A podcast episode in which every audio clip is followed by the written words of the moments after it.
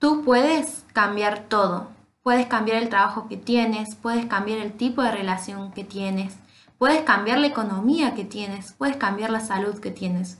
Solamente debes dejar de crearlos como lo estás creando. Y tú lo estás creando porque crees en lo que crees. Y tú crees lo que crees porque heredaste una creencia. Y la creencia que heredaste está distorsionada por el pasado. Y esa distorsión del pasado está anclada en tu inconsciente. Y tu inconsciente es quien gobierna y crea. Y tu consciente quiere cambiar, pero no manda, sufre. Y tu inconsciente no lo escucha.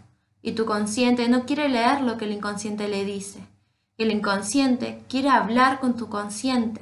El consciente tiene pánico de escucharlo porque teme perder el control. El inconsciente envía situaciones para ser escuchado.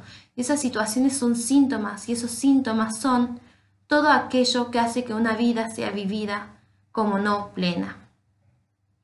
Y es fácil identificarlos porque a veces tu cuerpo avisa, porque esas cosas son justamente las que criticas, porque no quieres ver, pero sigues mal, porque sigues haciendo lo mismo y has ingresado en la locura de repetir siempre lo mismo y querer obtener resultados diferentes. Nadie puede decirte lo que debes hacer, pero no puedes evitar que tu salud te lo diga.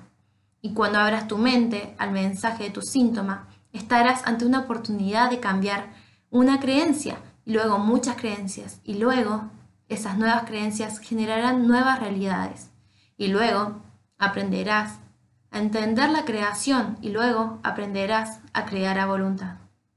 O si eres sordo, nada es más sagrado que tu elección, pero no querer cambiar y quejarse no parece un buen camino para renacer. Creer que la culpa de lo que te sucede es de los demás puede parecer un buen paliativo de descarga, pero nunca he conocido a nadie que ha avanzado en su camino de felicidad mediante ese mecanismo. Nunca he conocido a alguien que se haya sanado por haber puesto la responsabilidad de sus problemas afuera. Y eso es simplemente porque no existe ninguna afuera. Muchas gracias. Moira Talavera, decodificadora bioemocional.